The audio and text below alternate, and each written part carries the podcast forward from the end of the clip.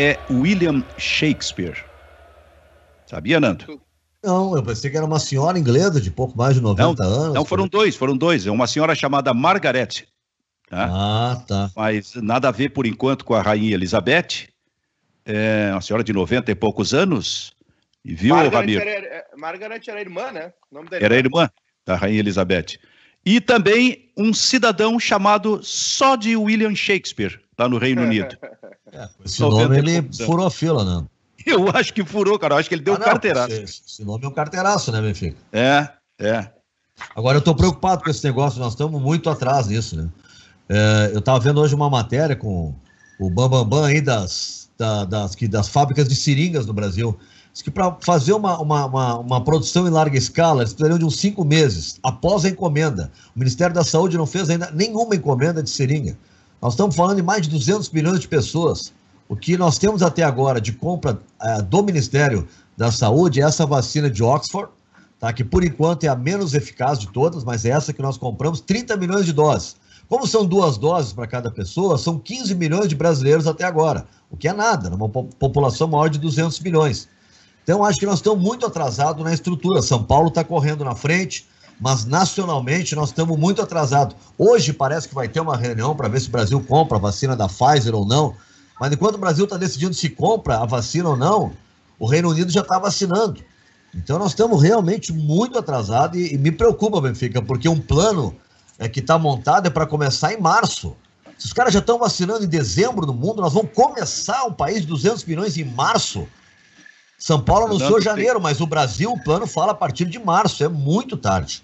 O Nando tem alguns detalhes interessantes aí. Primeiro, que não é uma vacina só, né? São duas vacinas na mesma pessoa. Quer dizer, para vacinar todo mundo, nós precisamos de 400 milhões de doses. É uma vacina, vacinar. fica daí depois, 20 dias depois da segunda dose. Perfeito. Então, Reino Unido já vacinando. E, incrivelmente, os Estados Unidos, independente do Trump, também vai começar a vacinação nos próximos dias. E realmente está acontecendo, é, realmente está acontecendo isso no Brasil, mas no Brasil tem uma coisa pior, pior, pior, que é a disputa política em cima da vacina, é. em cima do corona. 2022, é, é a vitória de um lado e, e, e, e Bolsonaro de outro.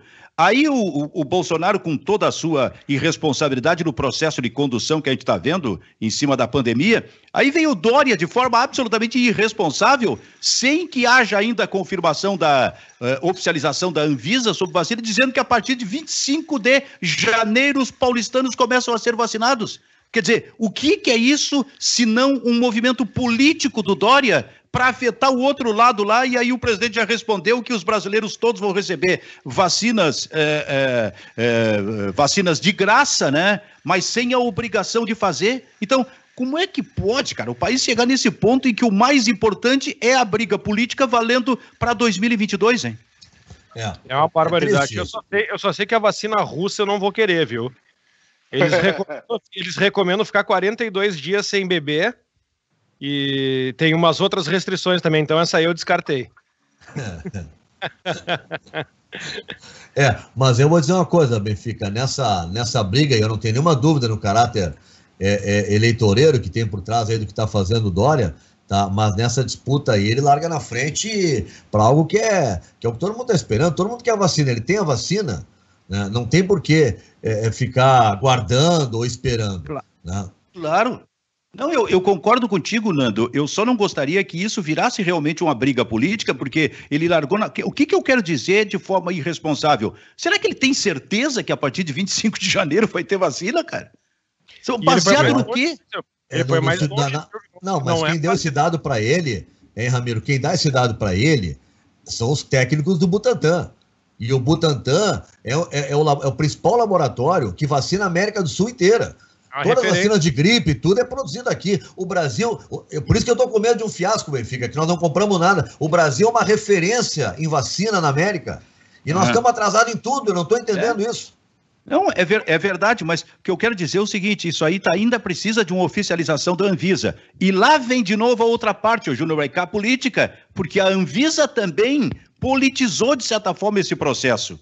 Né? E aí, digamos que politizou em função do lado do presidente Bolsonaro.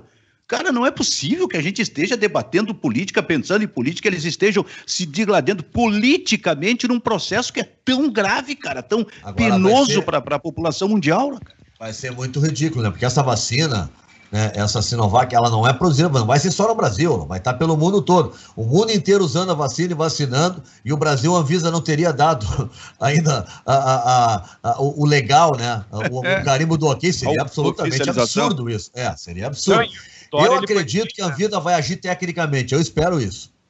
O Dória foi além, não é só para os paulistanos, né, Nando? Tu não, até citou os paulistanos. Ele está dizendo que quem estiver em São Paulo pode ser vacinado. Então é totalmente eleitoreiro, como falou o Silvio, vai né? Ser uma, vai ser uma invasão em São Paulo. Vai ser é? uma migração do sul, do norte, vai todo mundo para São Paulo. São Paulo vai explodir agora em, mar, em janeiro. Eu comprei minha passagem para 26 de janeiro, Benfica, um dia depois.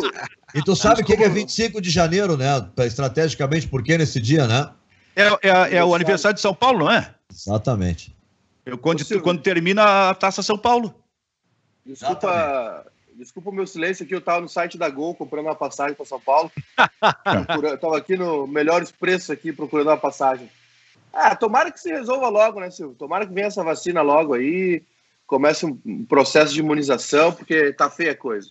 Os hospitais estão cheios, tá todo mundo na rua, o verão vai ser aquela loucura. Só tô torcendo para essa vacina vir logo aí e, e nos imunizar, seja chinesa, russa, do Paraguai, funcionando é o que conta. Pois é, é não, eu, é, eu, eu também estou louco para que isso torce e, e para que se confirme, inclusive, isso que o Dória está dizendo, dia 25 de janeiro. Eu tenho lá minhas dúvidas, evidentemente. É pouquíssimo tempo, cara, é um mês e pouco mais para um país absolutamente, como disse o Nando também, despreparado para isso. O Brasil, pelo governo federal, com o Bolsonaro e companhia, esse ministro da Saúde, não se preparou para isso para enfrentar essa situação, mas quando é que nós vamos acordar? Já era hora de ter dito, estamos trabalhando com afinco para ter a aprovação de uma vacina para que imediatamente os brasileiros Esse é o discurso, mas esse discurso claro. ainda não tem, cara. O, o problema é defender agora, a narrativa. O problema é defender a narrativa, né? A questão é a seguinte, ó, o, que, o que, que, se esperava, entendeu? Vencida a parte burocrática, feita a fase 3 da vacina, tá? A Anvisa dá o carimbo de que tá ok, meia hora depois tu tá vacinando. Tá tudo okay. pronto. É isso que a gente esperava. E não é o que tá, vai acontecer. Nós vamos ter, agora em dezembro, a, a, a Anvisa dando ok para diversas vacinas e nós vamos começar a vacinar em março. Quer dizer, tá muito atrasado. Mas eu, eu acho que vai ser independente, viu? Até tô lendo uma notícia aqui. O Eduardo Leite já começou a negociar com o Dória para comprar a, a Coronavac, né? Que é a, feita com, a, com os, os insumos chineses. E, outro, feita, e outros governadores pelo, também. É, outros governadores. Já tem também. quatro estados que estão negociando direto com, com o Butantan. É, no assim, caso, ontem, negoci... o, ontem, ontem o Rodrigo Maia deu uma entrevista na Globo News dizendo que uh, o, governo, o governo federal, né, a Câmara, enfim, uh, eles, vão, eles vão começar a trabalhar num plano de vacinação independente do governo do, da presidência, né? Vai ser, vai ser Estilo Estados Unidos aqui, Silvio. Cada estado vai. vai... Finalmente vai ser uma república federativa, né? É, Cada mas... estado vai tomar sua decisão. Mas tem uma diferença, né? O, o Trump lá, ele já garantiu 200 milhões de doses. Ele comprou quatro vacinas diferentes. 200 milhões de doses ele já, ele já garantiu. Nós aqui o, tem 30 milhões de doses, que significa 15 milhões de pessoas, convenhamos, né? Pois é, mas olha o vácuo que o presidente da República deixou. Né? Aí ele deixa por. acaba deixando por não tomar uma posição mais forte, a que se exige para um caso como esse, como um estadista, como um chefe de Estado, um chefe de governo, é, ele deixa um vácuo para que governadores comecem a se movimentar em torno da vacina, para que o Dória politicamente cresça em função da vacina, para que o presidente da Câmara Federal, Rodrigo Maia, já fale pelo, pelo Congresso a respeito de movimentação através do próprio Congresso, uma coisa assim. Olha o vácuo que ficou nisso aí, quando não poderia, só tinha que ter uma pessoa falando a respeito desse assunto no país, que é o presidente da República. Não, mas de, de forma positiva, né? estava inaugurando a exposição do Terno ontem, não tinha tempo para isso. Até que ponto a gente chegou aí? Ó, mas, enfim, vamos em frente, ô Júnior Maicá, tu que, tu que vai jogar. Em frente, em, em, frente, Coqueiro Verde. Eu é. quero fazer uma. Eu quero fazer justiça a Eduardo Cudeto. Permite, Benfica? Opa! Uh, rapaz. Parei que eu vou chamar o Baldaço. Começou, um assunto, começou com um assunto inédito aí. Eu tentei ver a live do Baldaço depois do, do que nós saímos do ar aqui no jogo contra o Atlético Mineiro. O Baldaço estava no ar. Eu, eu, eu, se continuasse, eu estaria separado agora. Minha, minha mulher desliga isso aí, porque o Baldaço ficou meia hora gritando. Onde estavam esses desgraçados que esconderam esses guris? E ficou meia hora, aí trancou o disco, Benfica. Não saía daquilo ali. Rapaz, aí eu não tive alternativa. Eu não segui, eu tive que desligar, porque o casamento não podia jogar fora nesse momento. Então, larguei. Agora, eu quero fazer justiça ao Cudê o Prachedes, o Inter nunca, antes de 2020, acho que o Inter há muito tempo, desde o Alexandre Pato, não lançava guri com 18 anos. Isso aconteceu esse ano com o Prachedes, que o Prachedes começou com 17. Ele estava na Taça São Paulo, ele tinha 17 e já terminou a Taça São Paulo, veio para o grupo principal.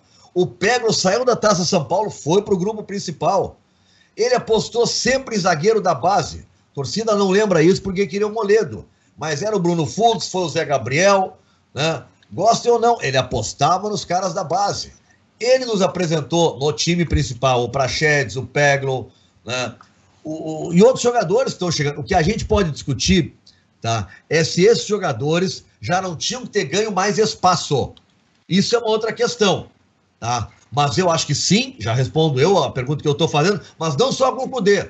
Com o Abel deveriam ter tido mais espaço. Porque o Abel vinha insistindo com o Mussi Dourado, é, Lindoso e Dourado, vinha, vinha, vinha, vinha. Né? O jogo contra o Atlético Mineiro, Benfica, é o velho time, é o velho Inter aquele do jogar por uma bola, pontinho fora de casa. Linhas todas baixas, nada a ver com o Inter do Cudê, que era lá na frente. O Inter só resolve tentar jogar, tentar jogar depois que ele toma a virada. E não é só pelas alterações. As alterações foram decisivas mas há também uma mudança de comportamento. Tanto que o segundo gol que o Inter faz, que ela bate-rebate, acontece porque o time está lá na frente, tem marcação adiantada. Pressionando. Não, pressionando. Isso não aconteceu antes do Inter tomar a virada. Eu espero que o Abel tenha aprendido a lição. Primeiro, não bota de novo os dois volantes, escolhe, quer botar, bota para Prachedes. Né? Quer botar um articulador, não é o do Alessandro agora, tá? é, é o Maurício. Eu quero lembrar que quem disse que ia botar os experientes e deixou os guris de lado no jogo decisivo contra o América Mineiro foi o Abel.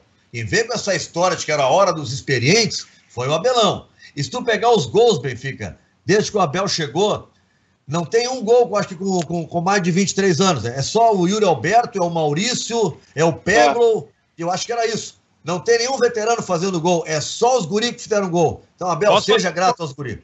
Posso fazer um contraponto, Nando? Deve.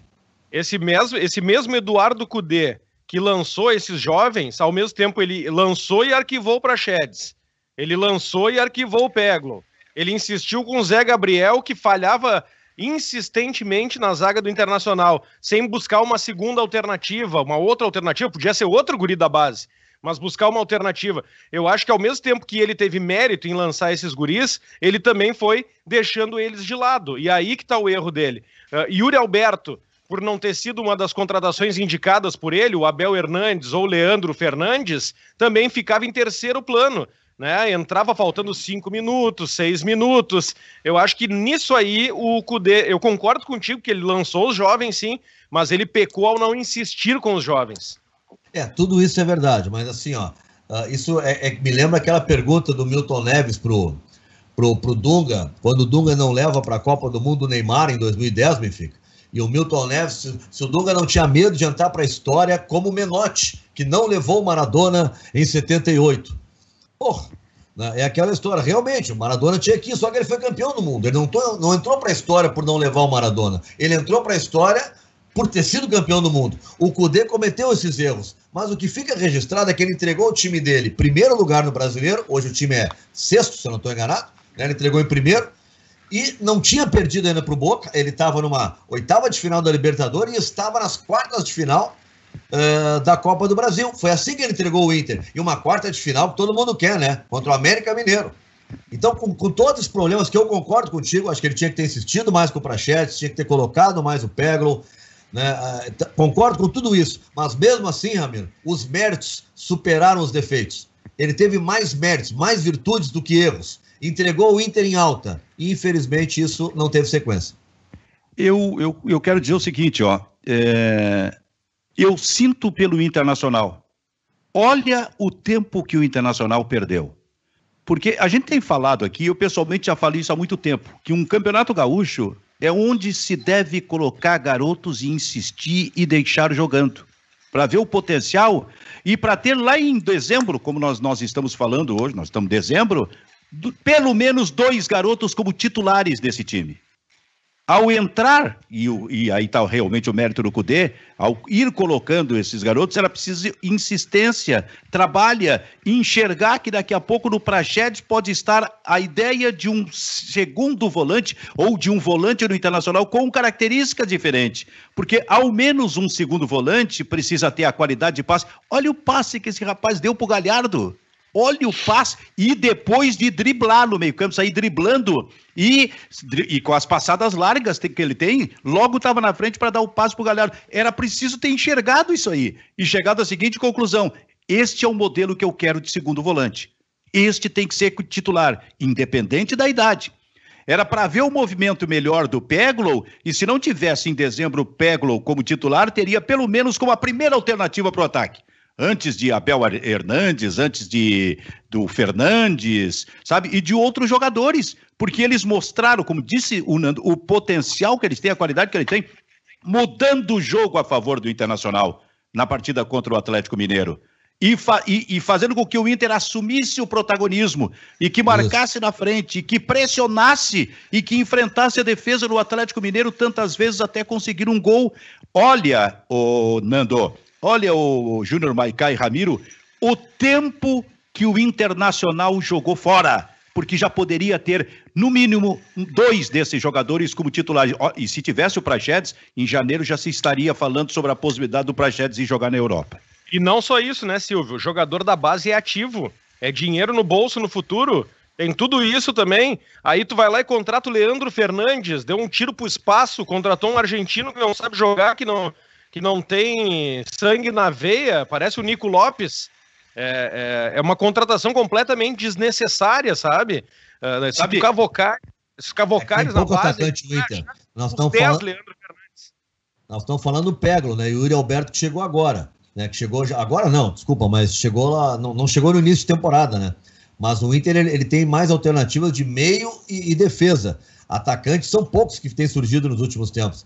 Esse eu acho que é até um problema da base do Inter. Tá surgindo agora o Peglo, né? E o Yuri Alberto não, o Alberto foi contratado do Santos. Mas da base da base, conta nos dedos os atacantes que o Internacional tem revelado aí, de qualidade. Tu possa dizer, bota no time que esse pode jogar. Tu conta nos dedos, não tem muitos, não.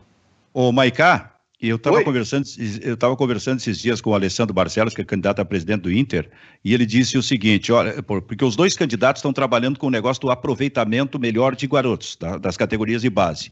E aí o Alessandro Barcelos estava me dizendo o seguinte: Benfica, lá em 2015, o Inter usava cerca de 35% da sua base. E aí eu disse para ele: é, é verdade, e com alguns sendo titulares. Valdívia, é, Rodrigo Dourado, é, William. Sacha, eh, quer dizer, alguns inclusive virando titulares. Aí ele diz o seguinte: depois caiu para nos anos seguintes para 14 e 15% o aproveitamento. E agora, nesse ano, ele foi visto de futebol, nós voltamos a usar 35% na base. Aí eu disse para ele, ele o seguinte: mas isso é incompleto usar 35% da base com garotos apenas como alternativas para serem usados como reserva, volta e meia busca, não é a, a, a, história completa. A história completa é ter 35% de aproveitamento de garotos de base, sendo que dois ou três desses são titulares, Júnior Maricá. Maricá. E não foi isso que aconteceu com o Inter durante a temporada. Não foi. E, e foi um erro geral, né, Silvio? Um erro do, do ano todo do Inter, né? A gente é, o, o, quando o Maurício foi contratado, o Cudê já deu uma luz alta nele, lembra? Ó, não vai jogar, vai, vai demorar, não é isso. O Cudê queria, queria contratações de peso, queria jogadores é, para o time titular, e aí o Inter estava apostando nesses jogadores, né? O Maurício é um negócio de ocasião, com o Potker, o Yuri Alberto, entre aspas, de ocasião, porque é um negócio caro, né? Foram dois investimentos aí, acho que o Inter teve parceria, o Yuri Alberto, o Inter teve a parceria, né? Do Sonda, enfim. Mas, Silvio, é, é, um problema geral do Inter, assim, e é um problema de planejamento, né? É um problema de planejamento do ano, é um problema de, de, do departamento de futebol, que vai além do técnico, né? E agora com o Abel ele tenta, mesmo, mesmo com a, na, a primeira amostra do Abel foi de usar a base, depois, como disse o Nando, ele já veio com o time de medalhões e o D'Alessandro com data de saída do Inter é titular. Né? Então a gente, quanto mais a gente conversa sobre o ano do Inter, mais a gente percebe que foi um, que, tá, que o Inter está cheio de erros, né? Quanto mais a gente analisa a situação do Inter, uso da base, esquema tático, política, vestiário, uh, tudo, tudo que a gente vai acompanhando no ano do Inter, a gente vê que está lotado de erros, né? E esse foi mais um deles. A gente vê claramente aí que o time não, não comporta mais esse esquema com Musto e. Não estou entendendo nada do mercado agora, hein? Travou pra mim, aí? Travou, pra mim travou o Benfica, o Ramiro, o Maicá, todo mundo travado. É, mas nós não estamos travados, né?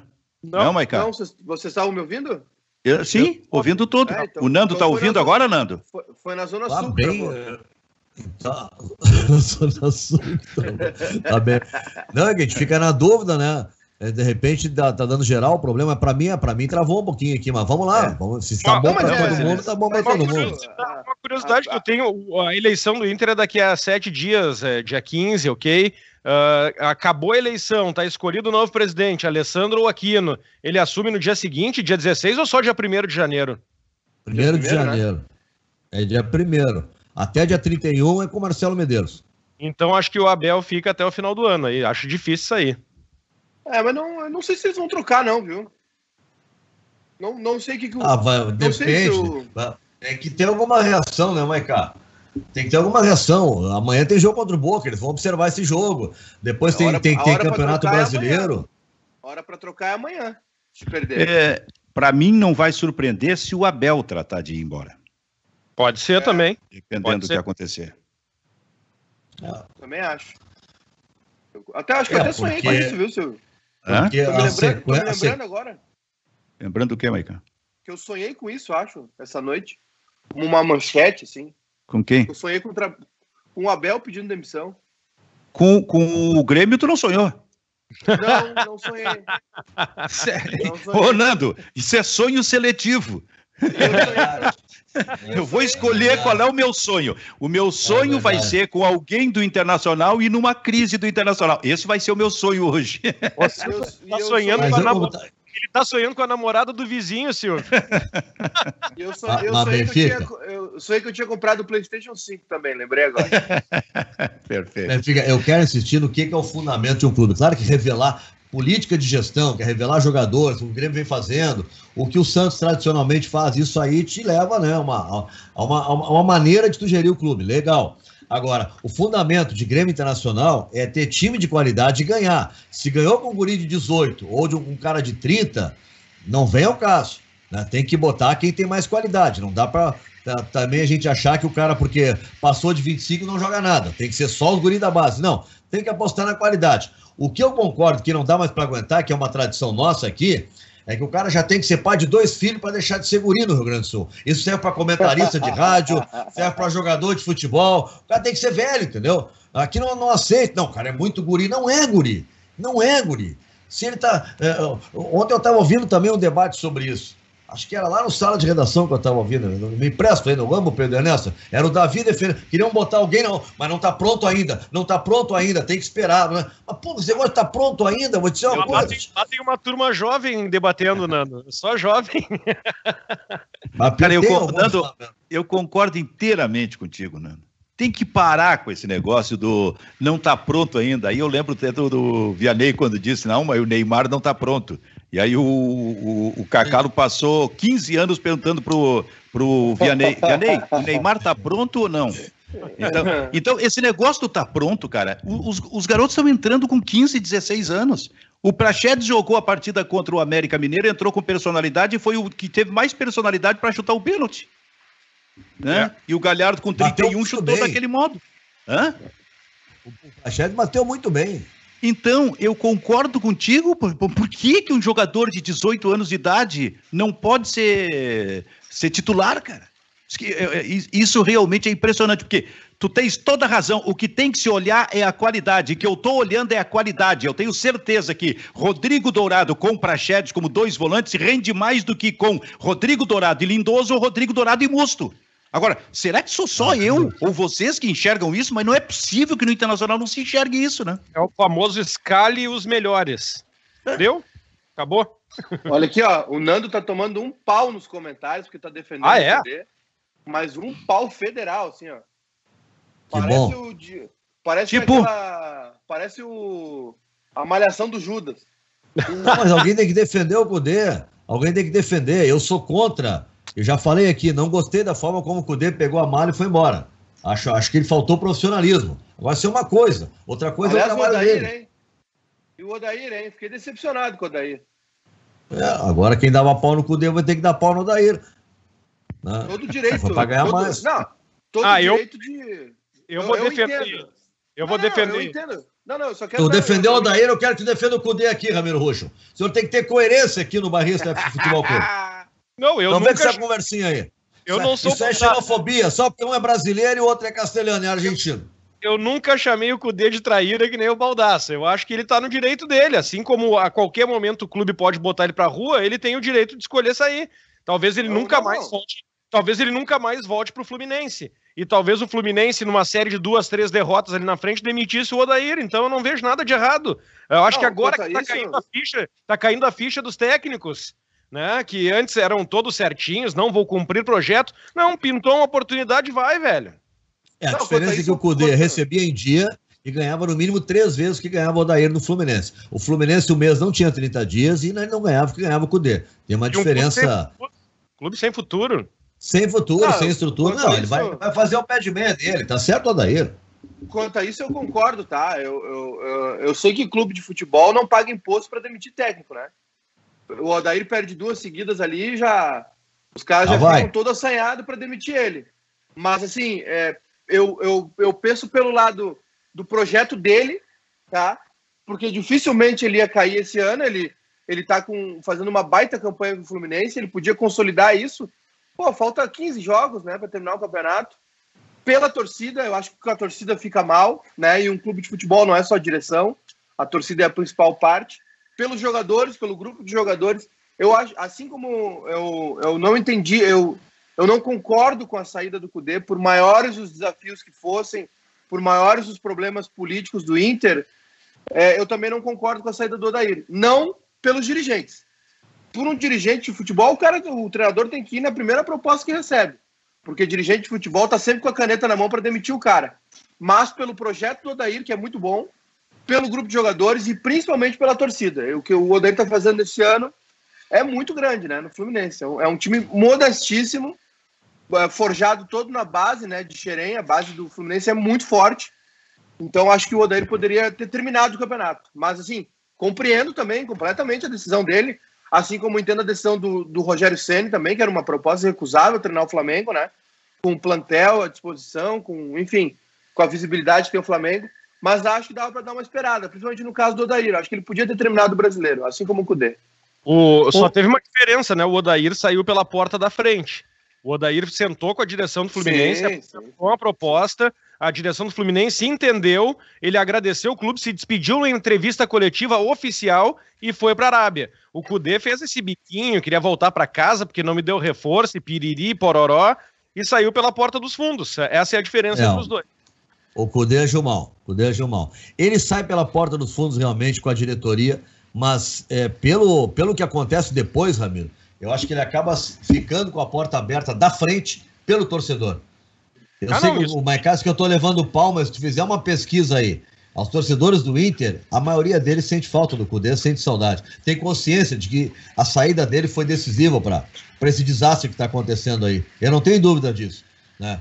Uh, se o Abel chegasse e desse uma outra resposta, o, o Cudê teria mais dificuldade. Mas acho que essa resposta não é nem ruim, é péssima que foi dada depois da saída dele, deixou ele ainda mais, ó, deu asas para ele. É, ele, tá, ele tirou o Celta, por enquanto, do rebaixamento. E o Inter está afundando, cresceu o Cudê.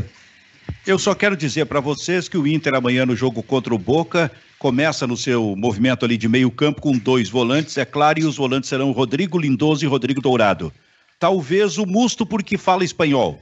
Pode até acontecer isso aí, ou pode até acontecer, ou pode até acontecer durante o jogo. Mas eu não tenho dúvida nenhuma, primeiro, que vai, esse é o momento dos cascudos. Temos que botar os cascudos em campo, os experientes em campo. Este é o momento. Não, não, e nós precisamos ter toda a segurança defensiva. Então nós vamos com Rodrigo Lindoso e Rodrigo Dourado. Mas, o, o, o Abel, mas quem sabe o Musto e não o Rodrigo Lindoso? Olha, pode ser interessante.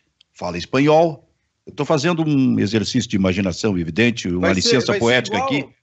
Vai ser, igual que o, vai ser igual o Nando falou no jogo contra o, contra o Atlético agora.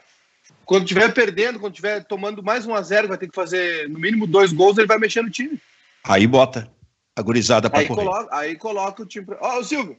Oi. Posso, posso ler recados aqui? Leia. De preferência, Paulo Nando. Paulo Nando. Carlos Peterson, criticar o Cudê é provincianismo. O cara quer seguir o modelo do Simeone, carreira na Europa.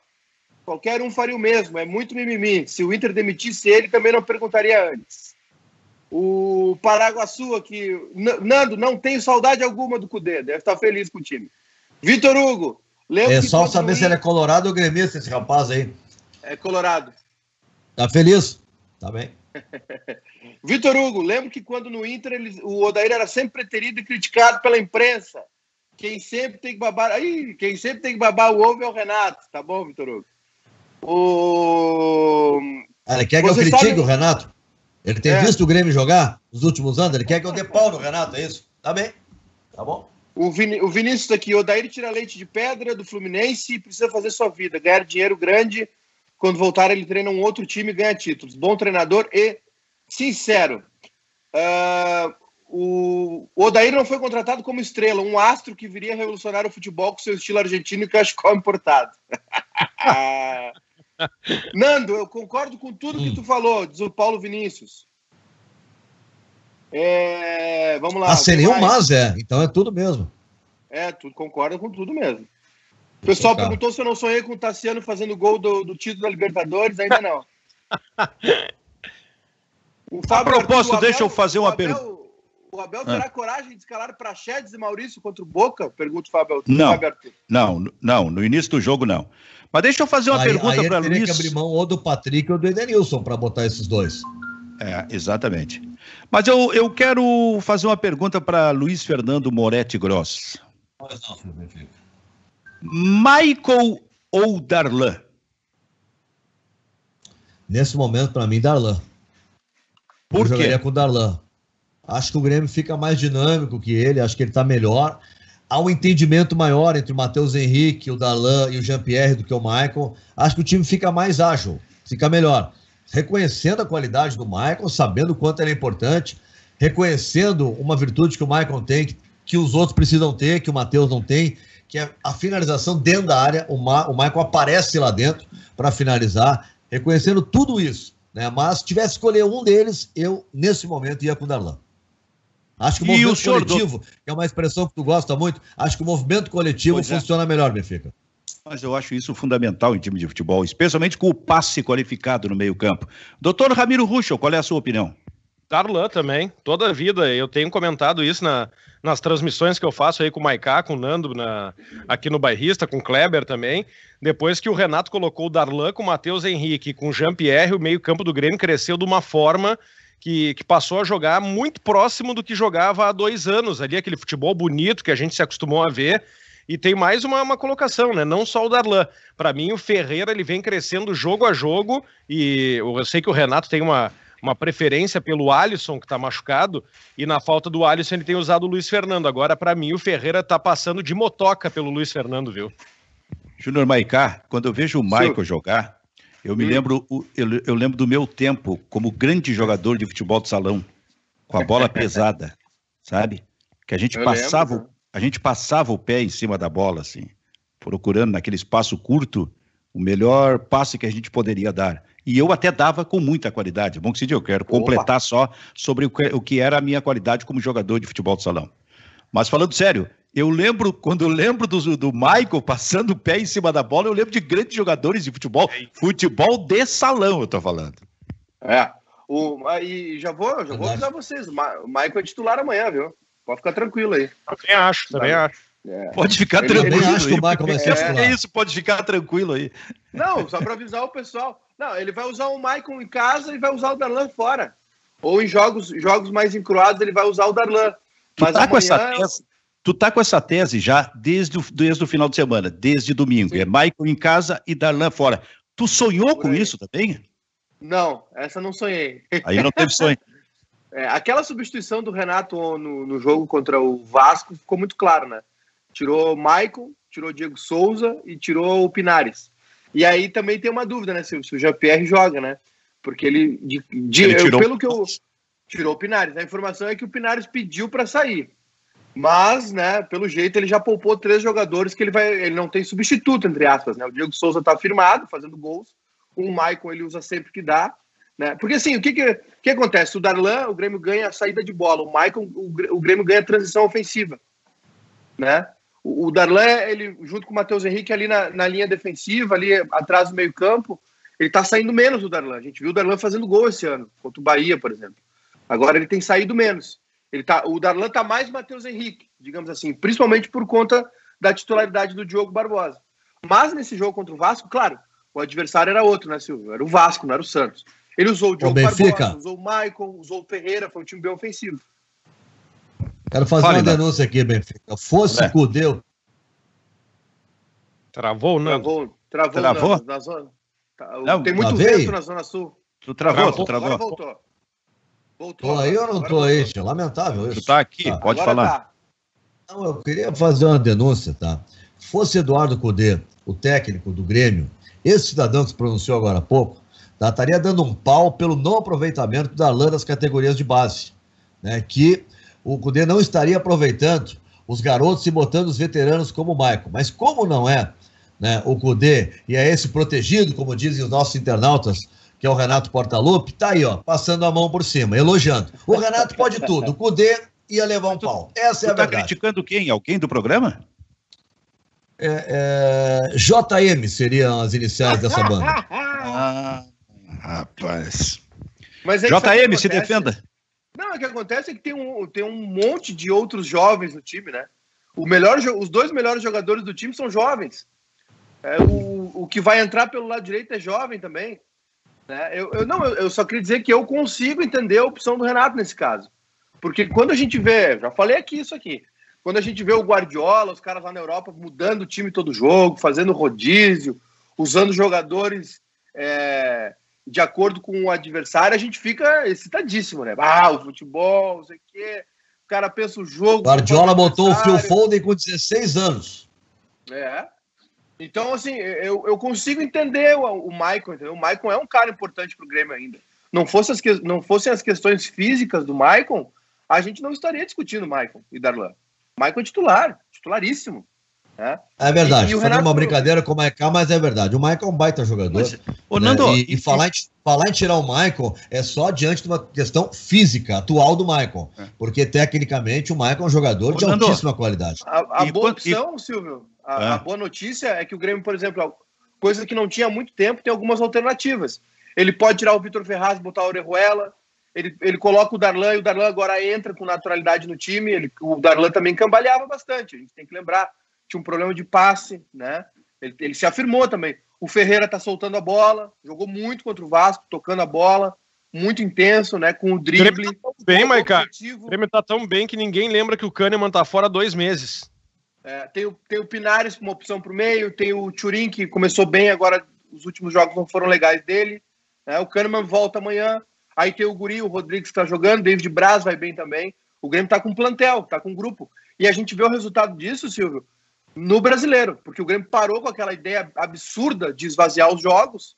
Né? Hoje o Grêmio é um time que não poupa tanto, que faz uma rotação no time, e com isso o que aconteceu? Os jogadores jogaram mais, porque antes o que o Grêmio fazia? Ah, o Grêmio vai jogar no meio de semana, o Grêmio tem jogo de Libertadores. Final de semana era Paulo Vitor, sei quem. Se deixasse o Renato, buscava até o Machado lá no Cruzeiro e botava no meio. Vico, mandava trazer o Léo Chu de novo. O Renato botava um time totalmente vazio, né? Um time que não jogava junto, um time que não tinha continuidade. Agora não. O Lucas Silva entra toda hora, né? O Rodrigues entra toda hora, o David Braz entra toda hora, o Orejuela às vezes alterna com o Vitor Ferraz, o Cortez. é uma opção diferente do Diogo Barbosa. Então hoje o Grêmio tem um grupo que ele roda, tem uma base definida titular e tem jogadores que vão entrando e não baixam o nível, né? Muda a característica, Olha, mas não baixa o ritmo. Quando a gente fala aqui sobre o aproveitamento de jovens, a gente não quer dizer que, um que o time todo, 11 jogadores, tem que ser jovens. Muito pelo contrário, tem que ter jogador experiente aí. Porque no caso do Internacional teria que tirar o Edenilson. Daqui a pouco tem que tirar o Patrick, sabe? O Thiago Galhardo. Né? No caso do Grêmio, então, uh, sepulte-se o Michael, não vai jogar mais. Jeromel, 35 anos, não vai jogar mais.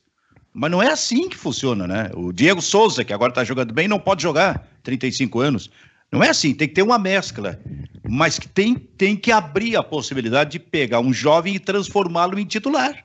Porque daqui a pouco esse jovem tem muito mais a dar do que um titular, mesmo que esse titular tenha 30 anos, 35 anos e seja o chamado cascudo. Então, eu acho, eu acho que tem que tem que acontecer, é o que acontece nesse momento aqui no programa. Ramiro e Nando velhos, eu e o Maicá jovem. Tá aqui, cara. É isso aí que tem que ser feito. Ô, Silvio, é eu fiz uma. Eu o Maicá é um jovem velho. Jovem velho. Eu tenho, eu tenho alma de é velho. Sempre, sempre, tive. O Edu fica louco comigo que eu não vi, eu não vi o Rei Leão, não vi, não vi desenho da Disney. Não, não entendo, não li gibi, não, não sei de quadrinho. O Edu fica louco comigo. Eu, nada. Eu, eu era um. Mas isso é, um, é uma, uma revolta? O que, que era isso? Ah, eu não, tenho uma pergunta. Tava... Foi bom tu tocar nisso, cara. Eu tenho uma pergunta para fazer. Tenho uma pergunta para fazer para vocês três, cara. O Guinho, o Zezinho e o Luizinho, eles eram sobrinhos do Pato Donald ou do tio Patinhas? Do Pato Donald. Pato Donald. Do Pato, Pato Donald. Donald. Era sobrinho do tio Patinhas. do Pato Donald. Não, o, o Pato, o Pato Donald... Donald... era sobrinho do tio Patinhas. Pato, estamos concordando. Tá, então. Não, eu falei, eu falei que era. Que então era tá, o Guinho, Zezinho e Luizinho eram sobrinhos do Pato Donald que era sobrinho do tio Patinhas. Não tinha pai de ninguém nessa história aí. Então, quem não leu o Tio Patinhas, o Pato Dono, tá fora do mundo. Esse Júnior Maicá, o Edu tem razão. É.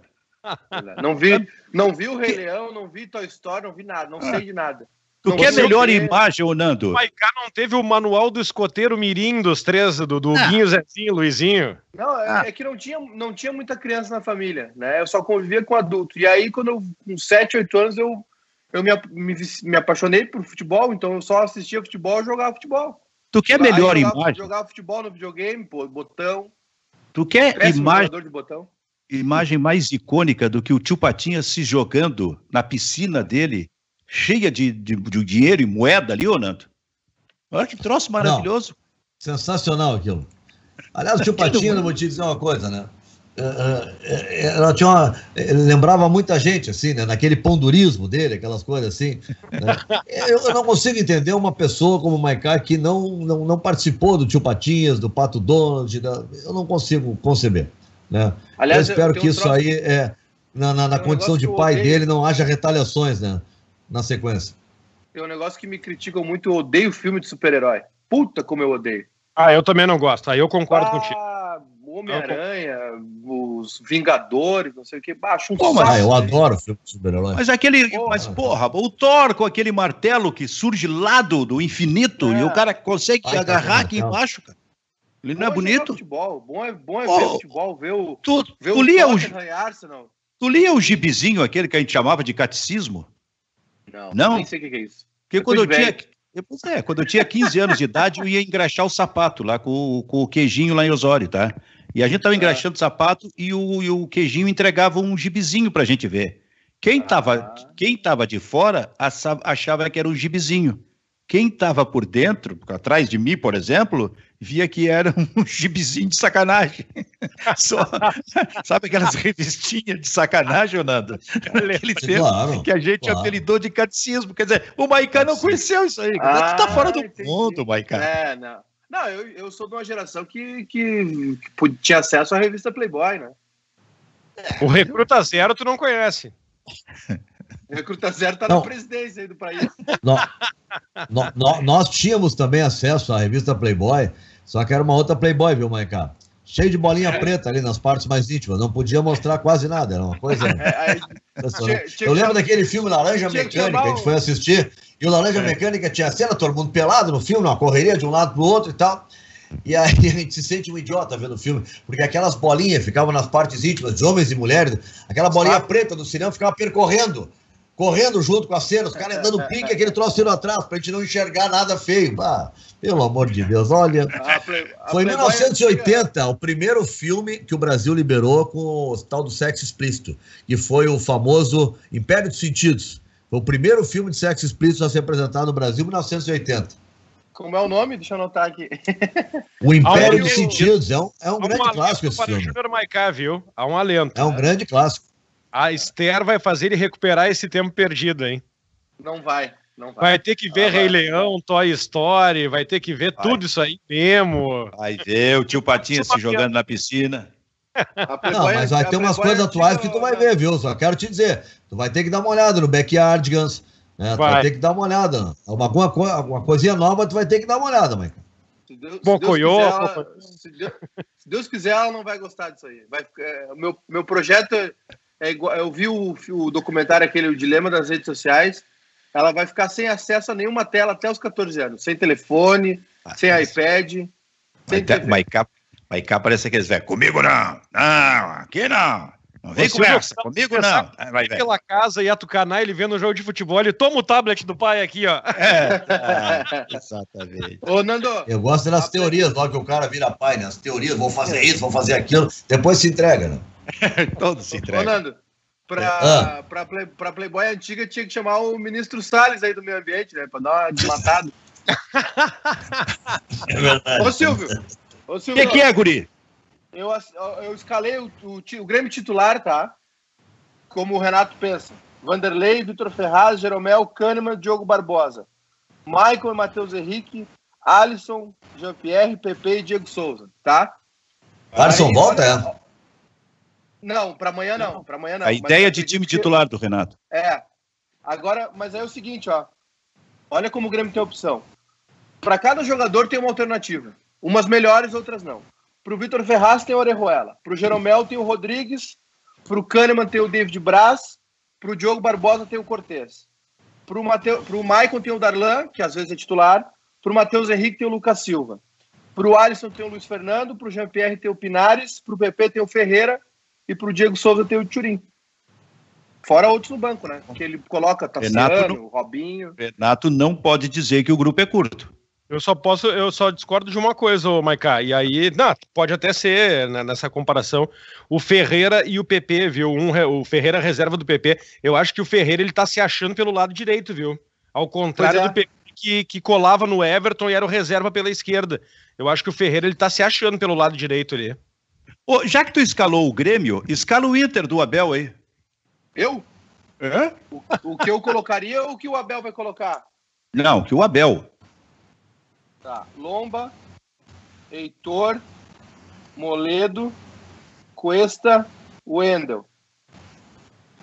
É, Lindoso, Dourado, Patrick aberto na esquerda, uh, o Edenilson na direita, da Alessandro centralizado e o Galhardo na frente. Acho que vai ser isso aí, 4-2-3-1. Talvez. Acho que esse, tá faltando um nesse time aí. Tá faltando um nesse time aí. Não, não, 4-2-3-1. É. Ele escalou 4-2-3-1. Ah, botou, ele, ele botou dois volantes. Faltou é, o Yuri Alberto. Dourado. Edenilson, é. Patrick e D'Alessandro, tá certo. Eu acho que vai ser 4-2-3-1. Acho. O, o, eu, não, eu não acho que o Abel não vai fazer, mas sabe o que, que eu faria, Silvio? Uma sugestão. Aliás, já se debateu muito isso há um tempo atrás. O, o um, gran, um dos grandes problemas do Inter esse ano é a lateral esquerda. Por que não botar o Patrick na lateral esquerda e aproveitar que agora tem o Maurício, né? Maurício chegou para compor o meio-campo. O Patrick é, é, é, é, muito bom na marcação, na disputa, uh, sai com qualidade, tem um pouco de drible. E não, ele não vem fazendo mais a diferença como ele fazia na frente ali, aquele negócio do drible, tem perdido muita bola. Por que não testar o Patrick na lateral esquerda? É, é uma ideia, mas eu acho que ele não vai fazer. Eu também acho, também não acho. vai sair das suas convicções mais conservadoras, digamos assim. É, eu, agora... Eu faria, esse time aqui, Silvio, eu, colo... é. eu tiraria, tá? Nossa, abriu aqui, agora abriu. Estão construindo a, o Apollo 13 aqui do lado. Estourou um eu cano. Tira... Eu deixaria, eu faria um, um 4-4-2, tá?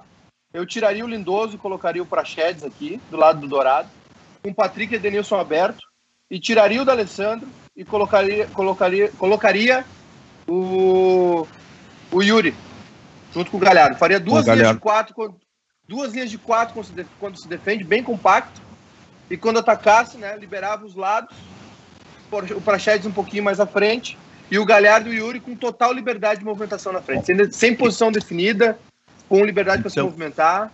Então eu quero, eu quero perguntar para Nando Grois, ah. de, uma, de uma outra forma. Nando Grois, como dizia Diga, o Sérgio Guimarães. Sérgio é, Guimarães. Qual, qual, Guimarães. É, Sérgio Bois. Nando, qual é o melhor modo de enfrentar o Boca? Para ganhar do Boca. Eu acho que independente de sistema tático ou algo assim, né, o, o, que o Abel tem que, tem que fazer é o que aconteceu depois que o Inter tomou o gol da virada lá em Belo Horizonte. É voltar a ser um Inter que jogue é, com as linhas adiantadas, que jogue à frente, que marque o Boca lá na frente. Se fizer o que fez no primeiro tempo contra o Atlético, linhas recuadas, muito baixas, o time todo no seu campo defensivo só esperando chegar né? Eu acho um, um, risco fazer isso contra o Boca lá na Bomboneira. Acho que o Inter tinha que mudar isso, jogar marcando o Boca lá na frente. Taticamente, eu faria o, o primeiro tempo que o Abel fez aqui no Beira Rio, ele recuperou aquela ideia de 4-4-2 em losango no meio-campo, como o Tite fazia na Sul-Americana, né? Que tinha é, é, Edinho, Magrão, Guinha Azul e D'Alessandro. Ele fez isso com o Rodrigo Dourado e Lindoso. Botou o Rodrigo Dourado de primeiro, que é só onde ele pode jogar, Tá? Botou Lindoso, Patrick, D'Alessandro. E aí tinham dois atacantes, tá? Uh, o que eu acho que ele pode fazer, eu acho que aí eu pensaria a melhor escalação, para mim, caindo de Maduro, Dourado, tá? Uh, Edenilson, Patrick, e na ponta desse losango, losango, eu botaria o Maurício. Tá? Mas ele pode, se quiser, botar o Prachedes, se ele quiser um pouco mais de consistência defensiva. E aí sim botaria dois homens na frente, Yuri Alberto e Galhardo. Dois na frente espetaria os dois. Mas eu não começaria com o D'Alessandro. Acho que o D'Alessandro não está jogando no nível que já jogou. O Maurício hoje, se tu quer um jogador assim, o Maurício contribui mais. E se tu quer um pouco mais de força, de consistência, de segurar mais o jogo, né, tu tem também o, o Prachedes. Né? Mas um volante dessa característica, Dourado, Edenilson e Patrick, né, aquele triângulo ali, fechando o losango à frente. Né, que eu acho também, concordo com o Maicon, acho que ele vai fazer isso, só que com dois volantes, com o D'Alessandro, né? mas acho que ele vai com dois atacantes. Acho que ele não vai fazer o 4-2-3-1 lá. É, ele não fez já o 4-2-3-1 lá no. Fez o 4-1-4-1 lá é, é, em Belo Horizonte. Mas tu via a dificuldade do Uri Alberto, o Uri que tem um talento lá na frente. Ele, se tu for assim, ó, ver o mapa de calor, ele passa mais tempo no campo defensivo, cobrindo o apoio do lateral, uhum. do que como atacante. Eu prefiro que tu alinhe duas linhas de quatro e deixe dois homens à frente, para deixar os atacantes não ter esse trabalho de ter que voltar até a área adversária para cobrir lateral. Ô, Júnior Maicá, o povo Oi. ainda está machucando muito, batendo muito no Nando, não? Já desistiram? Mais ou menos, mais ou menos. Tinha gente concordando com o Nando, tem gente que considera realmente o Cudê um traíra, tem várias opiniões aqui. O Mauro Barbosa. Eu não estou elogiando o Cudê, torcida. Eu não estou elogiando o Cudê da forma como ele saiu. Eu só critiquei essa forma dele. Eu não concordo. Eu estou agora analisando o trabalho dele. A forma como ele saiu é outra história. Mauro tá Barbosa, sim, não, por... não volta atrás agora. Fala tudo que tu falou antes, para quem não ouviu. Tudo que eu falei antes. Deixa de ser sem vergonha, Ramiro. Querer me jogar contra a galera. Foi o que eu falei. É muito sem vergonha esse Ramiro Roxo. Só porque eu narro, às vezes ele fica bravo comigo. É, quer tomar. Ah, entendi. o, o, o Maica, deixa eu só passar aqui para lembrar a galera: amanhã, jornada dupla no Bairrista, 7h15, semifinal Grêmio Santos. E, e 9h30, uh, quartas de. Uh, oit, perdão. Oitavas. Grêmio quartas, né? O Inter oitavas, às 9h30 da noite, Boca Inter. É. O... é uma overdose. É. Overdose. Ah, estaremos no estádio também, né? Estaremos na arena também. O Mauro Barbosa, Cortez é melhor que o Diogo Barbosa, Júnior Maicá 2020. Não disse isso, Mauro Barbosa. Não disse isso. Uh, eu, Claudio Miro, eu sou contra o Cudê ter saído. Ele desmanchou com o time do Inter, não colocou os jogadores da base. Isso no Facebook. Rafael Falcão, o Abel não ganhou um jogo e o Cudê que é criticado. Rafael tá com saudade do, do Cudê. que mais? O João Palmeirim, jogador só atinge uma certa maturidade pegando cancha. E isso se faz jogando. O exemplo é o Ferreirinha, que às vezes comete erros na definição da jogada, mas que ele só vai acertar e tomar uma decisão melhor com maior maturidade. Quem joga ao seu lado vai moldando o jogador, aos poucos vai atingindo maturidade. O Inter, contratou, o Inter contratou o Abel e quem tá treinando o Inter é o Leomir, viu, Michael? O Abel treinou o Inter dois jogos. Depois pegou o Covid e quem tá treinando o Inter é o Leomir. Deu tudo errado. O pessoal está perguntando qual é a história do Saci lá da política do Inter. Parece que não, a gente tem que ter cuidado para afirmar esse tipo de coisa. A gente não tem prova, né? Foi um tweet do Cristiano Silva dizendo que a suspeita aí de quem tenha vazado os dados do sócio foi o Saci. Lembrando que nosso... qualquer chute é voadeira, né? A é. Saci, que é o Saci? O Saci é o, o torcedor, o Saci, aquele o personagem? É. Ah, mas ele, é, ele, teria acesso cara, a isso. Cara, ele, ele... também agora. O mascote ele, do vazou? Que além de ser o mascote do Inter nos dias dos jogos, ele cuida do, do cadastro dos sócios. Que barbaridade. Eu vou dizer um negócio pra vocês, viu? É, é. Saci, é, briga política, só falta pro Inter. É, bom, não vou falar. Não vou falar, que eu vou me incomodar o que, falta. cancelei, Silvio, cancelei. O bom senso apitou aqui. O, o tu sabe que, tu sabe que eu acompanho ele acompanho eleição do Internacional há muito tempo e cobertura de eleição, né? Lembra da, das, das eleições, eu acho que do Asmus contra o Dalegrave, foi isso? Que a gente cobriu, se não me engano, o Asmus ganhou por um voto. Sabe? Várias e várias e várias eleições internacionais. Eu acompanho há muito tempo e como jornalista há quase 40 anos trabalhando diretamente. Eu nunca vi nada parecido, Nando Grois. Nunca é, vi nada parecido não. em eleição do Internacional. É, que nível não. caiu. E uma pena porque brigaram tanto para que a eleição tivesse participação de sócios, né? Que fosse uma eleição democrática, foi tão brigado para que isso acontecesse nos clubes de futebol. E o que a gente está vendo é um baixo nível danado mesmo. Baixo ah. nível. Rede social, o cara que acompanha, fica militando na rede social na eleição, olha, é triste de ver, meu filho. É triste. É. Tu ia falar, Ramiro? Não, não, eu concordo com vocês, eu concordo com vocês. Talvez no ano, no, a, a última vez que tenha dado uma, uma, uma, coisa mais forte no Inter tenha sido no ano 2000 ali, naquela eleição do Jarbas Lima, do, com, o, com o Fernando Carvalho, né, que o, era o Fernando Carvalho, era o Fernando Carvalho, né, a primeira tentativa do Carvalho, ganhou é. o Jarbas Lima com Miranda de vice naquela eleição, teve até soco ali no conselho na época, mas... Uh... Não, é, é, não, o, o, sim, teve soco e o, e, e o Jarbas Lima ganhou, assumiu, depois renunciou, é, a é, grande eu... imagem dele foi abrindo o cofre do Internacional para mostrar que não tinha nada dentro do cofre, e aí assumiu o Fernando Miranda, deu soco. É. Mas hoje está pior do que o soco. Sim, porque sim. hoje porque, é, o é soco, porque o soco é uma coisa isolada. Mas a, o, o, problema de hoje é, a. É a, a sabe, guerra tá, fria. Tá rasteira, tá, tá muito. Nossa, eu nunca vi Guerra isso. fria. E olha, uh, 20 anos, hein, Silvio? O Inter aguentou sem essa crise interna política. Ele foi apaziguado ali no ano de 2003, depois que quase caiu em 2002. Em 2003, o Fernando Carvalho conseguiu apaziguar, né? E o Inter durou, durou, durou 20 anos, caiu para a Série B com o Pífero e mesmo assim, né, não, te, não teve tanta polêmica dentro do Conselho do Inter. Agora explodiu, eclodiu tudo, né, com essa eleição que vai acontecer dia 15. Muito bem. Então vamos, vamos almoçar? Tá na hora. Como diria José um Aldo Pinheiro, vamos almoçarmos. Hoje tem, Isso, hoje, tem liberta... hoje tem Libertadores, viu? Palmeiras e Libertar.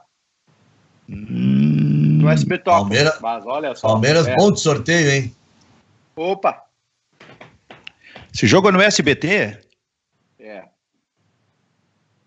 Ter, terça-feira, liber, Libertadores, terça-feira no SBT. É, é, é, é um bom jogo, cara, e já é quartas de final. Mas o SBT, infelizmente, vai perder para novela repetida da Globo. Eu consigo. Isso aí também é difícil de entender, hein, Naturais? A força não, de uma Paulo novela. é capaz de ganhar. Só em São Paulo é capaz de ganhar, mas só em não, São se Paulo. Fosse, se fosse o Corinthians, com certeza. Não, não sendo o Corinthians. Não, mas, cara, como é que novela repetida? Quer dizer, lá atrás, há mais de 20 anos, nós estávamos certos, Nando. Quando a gente não apenas assistia a novela, como a gente, nos programas lá na Gaúcha, no Plantão Gaúcha, nós de, debatíamos novela. Debatíamos, capítulo, fazíamos previsões, é? apostas. Né? Era. Não, tinha, tinha uma reunião de, de, debate. Antes da reunião de pauta, era uma reunião de debate sobre a novela. Então, sabia disso, o dono do mundo. O Dono do Mundo, uma grande novela com Malu Mader e Antônio Fagundes. Antônio Fagundes. E, de, e, depois a gente tinha um espaço ainda no programa lá para debater. Abertura de Tom Jobim com a imagem de Charlie Chaplin. Pô, pelo amor de Deus, olha a categoria Isso. da novela.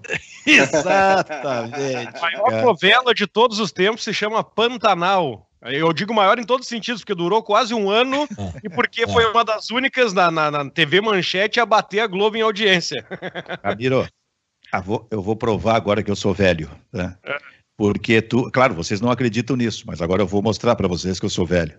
Tu falou que o Pantanal foi a maior novela de todos os tempos, com um, um ano de duração. Em 1968 teve uma novela chamada Redenção, com Francisco Cuoco, que demorou dois anos. Dois Bom, anos de duração. Essa eu não e sabia. Todos os dias a gente estava ali assistindo para ver o que, que ia é dar naquele capítulo. Eu não vi Redenção, Benfica, mas tem duas que eu vi garoto ainda e as duas tinham mais de um ano. Nino o Italianinho, com o Juca é. de Oliveira e os TV, Irmãos Tupi. Coragem. Irmãos Coragem TV, 70 na Globo. E os Irmãos Coragem já na Globo. O Tarcísio é. Meira, Regina Duarte. E, o Glória Menezes, Glória Menezes fazendo Glória três Menezes. papéis.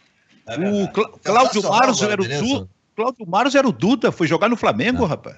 Haja roteirista, ano, haja roteirista ou haja enrolação, né? Para durar dois anos uma novela. Ah, ja, Janete Clara, ela mestre, né? Janete ah. Clara, as novelas.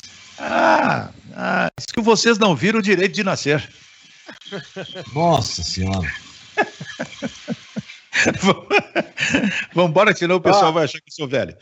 Vamos lá, hoje, hoje, hoje 9h30 Palmeiras e Libertar, amanhã Grêmio Santos 7h15, 9h30 o Inter e Boca, e na quinta 9h30 no Facebook River e Nacional.